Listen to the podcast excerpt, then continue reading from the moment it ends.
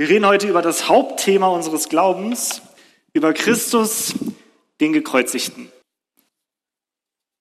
Es wird euch nicht überraschen, Pastoren und Prediger sind Menschen und Menschen machen Fehler. Ich hoffe, es ist euch bewusst. Ich sehe, ihr nickt. Scheint euch sehr bewusst zu sein. Äh, weiß nicht, was ich daraus jetzt machen soll, aber es ist schön. Darum sage ich auch immer wieder, prüft, was ihr von hier vorne hört, denkt darüber nach, ist das, ist das sinnvoll, stimmt das mit der Bibel überein oder nicht. Und ich habe hier vorne gestanden vor schon ein paar Jahre her, vielleicht drei Jahren oder so, und habe damals gesagt, der Glaube ist unvernünftig, ist unvernünftig zu glauben. Damals kam Rebecca nach meiner Predigt nach vorne, sehr aufgebracht und hat mir vehement widersprochen. Im Nachhinein bin ich sehr, äh, bin ich sehr froh darüber, dass sie das gemacht hat, weil ich mittlerweile sagen muss, ich nehme alles zurück und behaupte das Gegenteil. Es ist absolut vernünftig zu glauben und darum soll es uns heute gehen. Nicht nur, aber das wird zum Einstieg reichen. Wir schauen uns eine Bibelstelle an. Schauen uns eine Bibelstelle an. So, genau, wir leben im Glauben, nicht im Schauen.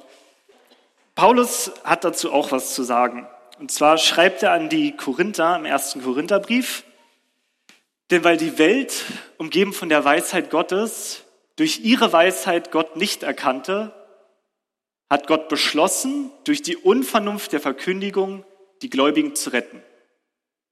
Denn die Juden verlangen Wunderzeichen, die Griechen suchen Weisheit. Wir aber verkünden Christus, den Gekreuzigten. Für die Juden ein Ärgernis, für die Heiden Unsinn. Paulus macht hier dieses bekannte, diesen bekannten Gegensatz auf zwischen Juden und Griechen, beziehungsweise zwischen Juden und Heiden.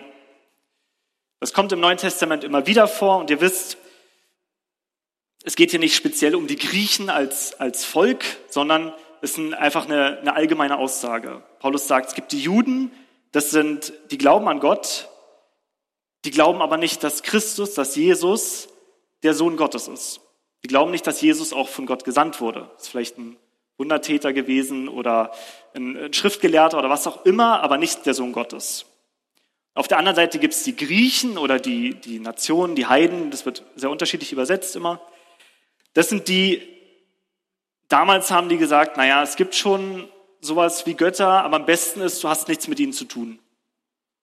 Die Griechen haben immer gesagt, Götter sind da, wenn du mal was von denen willst, dann solltest du denen Opfer darbringen. Aber gut ist eigentlich, wenn du nichts mit den Göttern zu tun hast und sie auch nichts mit dir zu tun haben. Also die Einstellung der Griechen. Man kann es so ein bisschen vergleichen. Heutzutage in Deutschland gibt es sowas Ähnliches eigentlich auch noch. Diesen bisschen die einen, die mehr mit dem Herzen unterwegs sind, sage ich mal, und die anderen sind mehr mit dem Verstand unterwegs. Ja, die mit dem Herzen, das sind so die Spirituellen in Deutschland. Das sind nicht, nicht Juden, typischerweise auch nicht unbedingt Christen, die glauben schon an, es gibt eine höhere Macht, es gibt irgendwie etwas im Universum, das wird dann Energie genannt oder was auch immer. Aber Jesus, und der war, Jesus war auch toll, ja, Jesus hat tolle Sachen gesagt, aber war jetzt nicht Sohn Gottes. War nicht das, wofür er sich ausgegeben hat, sagen die einen. Und die anderen sind so, was wir heute Atheisten oder Agnostiker nennen. Die sagen, kann schon sein, dass sowas wie Gott gibt, aber hat nichts mit meinem Leben zu tun. Die einen, sagt Paulus, die brauchen oder die verlangen Zeichen. Die verlangen ein Zeichen dafür, dass Jesus tatsächlich der Wundertäter, der, der Sohn Gottes ist, der er von sich behauptet hat, dass er es ist. Und die anderen, die fordern Weisheit, das heißt Erkenntnis. Die, die wollen das verstehen, die wollen begreifen, ist das tatsächlich so, wie gesagt wird oder nicht. Okay? Paulus sagt dann nun, für die einen ist das ein Ärgernis, das Kreuz, und für die anderen ist Unsinn. Also sie fordern das zwar, aber sie kriegen es nicht. Weil wir Christus den Gekreuzigten predigen und er ist weder das eine noch das andere. Er sagt aber speziell, er sagt, für sie ist es ein Ärgernis und für sie ist es Unsinn. Und der Witz ist, für die Gläubigen aber ist es weder das eine noch das andere. Es ist weder ein Ärgernis noch ist es Unsinn. Und ich hoffe, ich kann euch heute ein bisschen davon überzeugen, dass es tatsächlich nicht so sein muss, dass es ein Ärgernis und Unsinn ist, sondern dass es die beste Botschaft ist, die ihr hören könnt und dass es eine vernünftige Botschaft ist. Und die Bibel fordert nämlich genau das auch von uns. Sie sagt nicht, ihr müsst euch für das Herz entscheiden oder für den Kopf entscheiden, sondern Jesus sagt, ihr sollt Gott lieben mit ganzem Herzen und dem ganzen Verstand. Die Bibel fordert beides von uns. Ja? Je nachdem, wie du gepolt bist, bist du vielleicht eher so, dass du sagst, ich möchte alles verstehen, aber mit dem Herzen so, da lasst mich mal in Ruhe. Und es gibt die anderen Menschen, die sagen, ah, ich, ich muss das einfach nur fühlen, ich muss gar nichts verstehen. Aber Jesus sagt, tut beides. Liebt Gott mit Herz und Verstand. Und genau das tun wir jetzt und wir fangen mit dem, mit dem Verstand an. Und zwar möchte ich mal erstmal auf einer ganz Verstandesebene fragen, woher wissen wir eigentlich, dass die Bibel die Wahrheit sagt? Wir können den ganzen Tag behaupten, dass es Gottes Wort ist und dass es tatsächlich so ist, aber woher nehmen wir das eigentlich? Woher wissen wir eigentlich, dass es stimmt? Und ich sehe jetzt, ich kann mir schon vorstellen, ein paar von euch schalten jetzt gedanklich schon ab, weil die halt sagen, ah, ich bin, ich bin Herztyp, ich brauche das nicht. Verstand ist mir egal. Dann bitte ich euch, hört trotzdem ganz genau zu, weil ihr vielleicht irgendwann in naher Zukunft mit jemandem über den Glauben reden werdet, der nicht so ist. Der möchte tatsächlich verstehen, was ihr sagt. Dem reicht das vielleicht nicht. Und dann ist es gut, wenn ihr nicht alle Details vielleicht euch merkt, aber wenn ihr vielleicht den Grundgedanken heute mitnehmt, dass ihr sagen könnt mit Überzeugung, nee, es ist total vernünftig. Gefällt dir vielleicht nicht, aber vernünftig ist es. Wir könnten jetzt ganz lange drüber reden und so viel Zeit haben wir nicht. Deswegen beschränken wir uns ein bisschen schon mal jetzt. Wir sind in der wirklich sehr komfortablen Position als Christen, dass wir vier Biografien von Jesus haben. Ja, die vier Evangelien, Matthäus, Markus, Lukas und Johannes. Das ist eigentlich, das ist schon ein Wunder für sich. Weil von antiken Persönlichkeiten haben wir oft sehr viel weniger. Da haben wir höchstens eine Biografie, wenn überhaupt. Oft ist es nur eine Erwähnung. Also es gibt römische Imperatoren, römische Kaiser aus der Zeit, über die wir weniger wissen als über Jesus. Das heißt, da sind wir eigentlich, wir haben eine irre, also eine enorme Fülle an Wissen über Jesus, was für sich schon erstaunlich ist. Wir beschränken uns heute aber auf Lukas, auf das Lukas-Evangelium und auf die Apostelgeschichte. Einfach damit das Ganze nicht zu lang wird und nicht zu kompliziert wird. Lukas, wisst ihr vielleicht, er war Arzt vom Beruf und wahrscheinlich deswegen sehr akribisch in seinem ganzen Arbeiten. Er hat das Lukas-Evangelium geschrieben und die Apostelgeschichte hat er auch geschrieben, von der wir von Jesus und der frühen Kirche wissen. Jesus ist etwa 30 oder 32 nach Christus gekreuzigt worden. Kommt immer ein bisschen auf an, wie man die Zahlen auslegt, aber 30 oder 32 nach Christus wurde, äh, ja genau, nach Christi Geburt wurde Jesus gekreuzigt. Die skeptischsten Zahlen, die wir haben, sagen, Lukas hat das Evangelium etwa 80 geschrieben und die Apostelgeschichte kurz danach. Aus meiner Sicht sehr viel realistischere Zahlen sagen aber, das Lukas-Evangelium wurde vor 64 nach Christus geschrieben und die Apostelgeschichte direkt danach. Müsst euch die Zahlen nicht merken. Der Punkt ist folgender. Als Lukas geschrieben hat, da haben die Apostel noch gelebt da haben mit anderen Worten die Augenzeugen noch gelebt, die Jesus selber gesehen haben. Er ist nicht so, Lukas hat das Evangelium geschrieben, irgendwie 300 Jahre nach Christus, als alle tot waren, die jemals Jesus auch nur im Ansatz gesehen haben. Die haben alle noch gelebt zu dem Zeitpunkt. Er konnte Augenzeugen befragen, er konnte genau fragen, erzählt mir, weil er selber nicht dabei war, aber erzählt mir, was ist passiert, was ist genau gewesen bei der Kreuzigung. Und das hat er auch gemacht, und das schreibt er auch. Am Anfang vom Lukas-Evangelium lesen wir das nämlich. Lukas schreibt am Anfang von dem Evangelium, schon viele haben die Aufgabe in Angriff genommen, einen Bericht über die Dinge abzufassen, die in unserer Mitte geschehen sind und die wir von denen erfahren haben, die von Anfang an als Augenzeugen dabei waren und dann Diener der Botschaft Gottes geworden sind. Und so weiter, müssen wir nicht alles lesen. Aber Lukas selber sagt, dass er genau das gemacht hat. Er hat akribisch geforscht, und er hat die Augenzeugen von dem Ganzen hat er befragt. Und Lukas war so ein Mensch, kennt ihr vielleicht, der hat in seiner Hemdtasche Kugelschreiber, die nach Farbe sortiert sind. Das heißt es, der war richtig penibel, der war so genau, das fast absurd ist, so genau war er.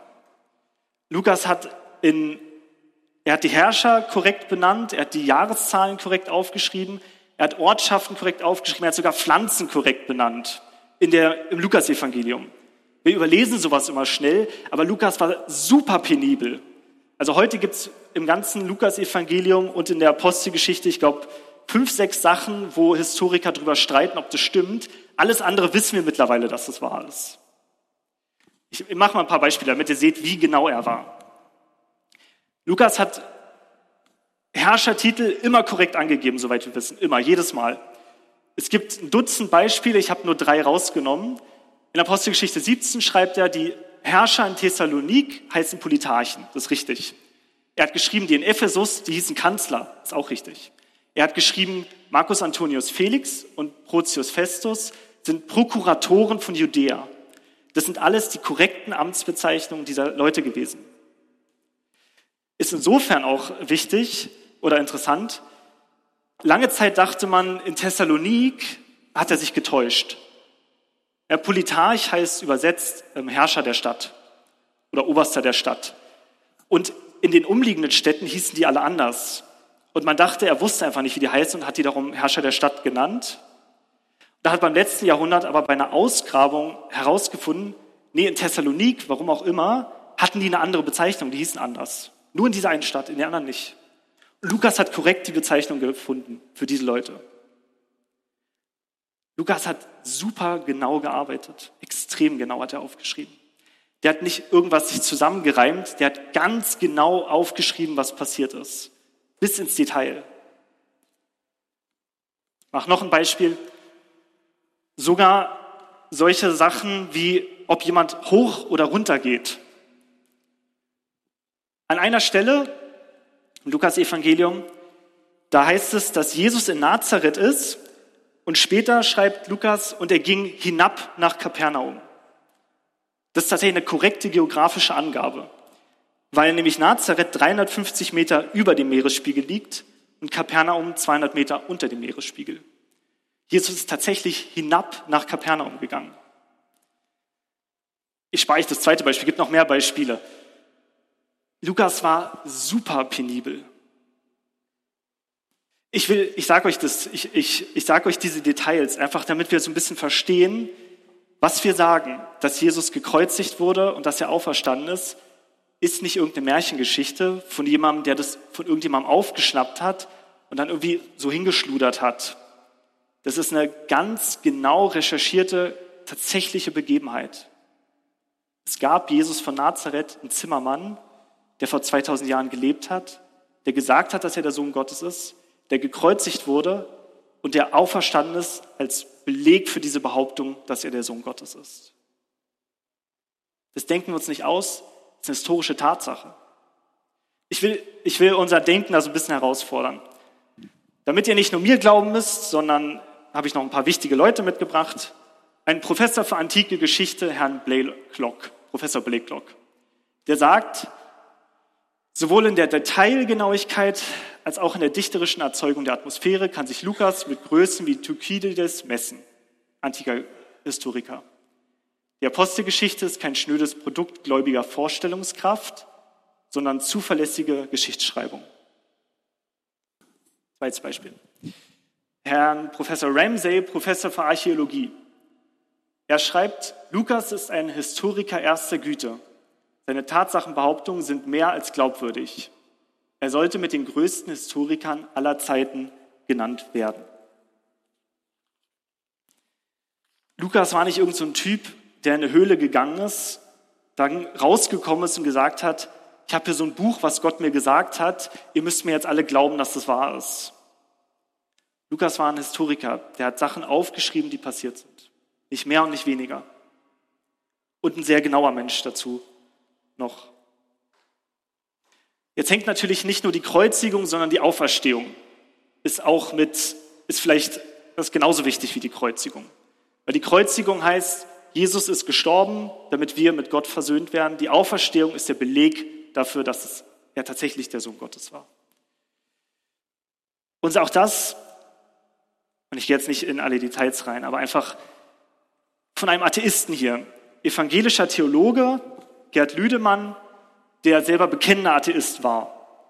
Der hat Folgendes gesagt, als historisch gesichert darf gelten, dass Petrus und die Jünger nach Jesu Tod ein Erlebnis hatten, in dem ihm ihnen Jesus als der auferstandene Christus erschien. Ein ungläubiger Theologe sagt, es darf als gesichert gelten, dass der auferstandene Menschen erschienen ist. Das ist natürlich die offensichtliche Frage, wie war der denn ungläubig? Also wie kann man denn einerseits an die Auferstehung sagen, dass es sicher ist, dass es passiert ist? Würde jetzt total lang dauern, wenn ich das noch im Detail erkläre. Er hat sich dann so ein bestimmtes Konstrukt irgendwie überlegt, wie könnte das trotzdem passiert sein, obwohl das nicht passiert ist. Macht nicht so viel Sinn am Ende, aber einfach, weil er den Fakten nicht ausweichen konnte. Er hat sich damit beschäftigt und hat gesehen, die Fakten sprechen alle dafür, hat sich aber dagegen entschieden, das zu glauben. Und dahin kommen wir am Ende. Wenn wir rein von den Fakten her ausgehen, dann müssen wir sagen, Jesus ist tatsächlich diese Dinge, die in der Bibel stehen, die sind tatsächlich passiert. Es ist nicht irgendeine Geschichte. Jesus hat gelebt. Und er ist auferstanden, das heißt, er lebt auch heute noch. Und ums Herz kommen wir dann nämlich nicht drum rum. Weil wir jetzt von der Verstandesebene müssen wir jetzt auf die Herzensebene kommen. Das, was der Professor Lüdemann eben genau nicht gemacht hat, weil die Fakten alleine, die sind es ja noch nicht. Wir sagen ja nicht nur, Jesus ist, ein, ist ein, der Sohn Gottes gewesen, er ist gekreuzigt, auferstanden, Punkt. Sondern was wir sagen, ja, was die Bibel sagt, ist, Jesus wurde gekreuzigt, er wurde für dich gekreuzigt. Jesus ist auferstanden, er ist für dich und mich auferstanden. Und das Kreuz selber ist eigentlich ein großes Fragezeichen. Das Kreuz stellt uns nämlich eine Frage, die Herr Lüdemann mit Nein beantwortet hat. Und ich hoffe, dass ihr die mit Ja beantwortet, nämlich die Frage, vertraust du diesem Jesus? Weil die Faktenlage ist eine Sache und ich hoffe, ihr, ihr erkennt, Glauben an Jesus bedeutet nicht zu sagen, das ist passiert. Das ist passiert, sollte jeder sagen, weil, das, es gesichert ist. Die Frage, die sich stellt, ist, Willst du diesem Jesus dein Leben anvertrauen? Das ist die eine Frage. Die kann der Kopf nicht, nicht beantworten. Das ist eine Herzensentscheidung. Die Frage, die sich dir heute stellt, die sich mir heute stellt, die sich uns jeden Tag stellt, ist, vertrauen wir diesem Jesus? Das mag für manche ein Ärgernis sein und es mag Unsinn sein. Es ist natürlich ein Ärgernis. Weil wir haben es letzte Woche von Thomas gehört, Jesus hat gesagt, er ist der einzige Weg zu Gott. Es gibt keinen anderen Weg. Er ist der eine Weg. Seine Auferstehung hat es belegt, dass es stimmt, was er sagt. Klar, es ist ein Ärgernis, wenn jemand behauptet, ich, nur durch mich kommt ihr zu Gott. Aber es ist so. Und die Frage ist, versuchst du einen eigenen Weg zu finden oder gehst du den einen Weg tatsächlich, ja oder nein? Das ist die Frage, die sich uns heute stellt, die sich dir heute stellt. Als ich damals hier meine Frau geheiratet habe in der Kirche, da habe ich vorher, hatten wir eine Verlobungszeit und da haben wir uns viel Zeit genommen, einander kennenzulernen. Wir haben alles Mögliche übereinander, wir haben uns viel unterhalten. Wir haben, ich habe mich mit ihrem Vater und mit ihrer Familie unterhalten über sie. Ich habe mich mit Freundinnen mit ihr, von ihr unterhalten. Ich habe alles Mögliche versucht, über sie rauszubekommen. Als die Verstandesebene. Um rauszufinden, ist das eine gute Idee, diese Frau zu heiraten, ja oder nein? Das ist, ist eine Frage, die sollte man gut klären vorher, bevor man vor den Altar tritt. Aber die Frage, die Paul uns dann gestellt hat, war ja nicht, Birol, glaubst du, es ist eine gute Idee, diese Frau zu heiraten? Ja, glaube ich. Deborah, glaubst du, es ist eine gute Idee, diesen Mann zu heiraten? Ja, glaube ich. Schön, dass wir alle da waren, jetzt haben wir es gehört, jetzt könnt ihr wieder gehen. Und die Frage, die er gestellt war, willst du das? Willst du heiraten? Und das ist die Frage, die das Kreuz uns stellt. Nicht glaubst du das, dass das passiert ist, sondern willst du dich darauf einlassen? Das ist die Herzensentscheidung. Anderes Beispiel.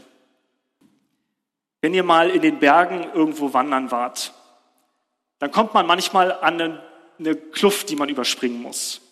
Ja, es gibt keinen Weg drumherum, man muss rüberspringen.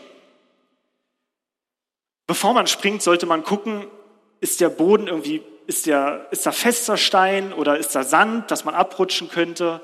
Man kann gucken, ist da vielleicht irgendwann Büschel, an denen man sich festhalten kann. Es gibt viele Fragen, die man vorher sich überlegen sollte. Sind die Schuhe zugeknüpft? Aber am Ende muss man springen. Muss man die Entscheidung wagen, ich versuch's, ich spring rüber. Du kannst tausendmal drüber nachdenken. Und es ist wichtig, das zu tun. Aber worauf es ankommt, ist die Entscheidung. Zu sagen, ja, ich, ich, ich wage das, ich wage diesen Sprung. Also die Frage, ob wir, ob wir es wagen, uns auf Jesus zu verlassen, ob wir es wagen, ihm zu vertrauen.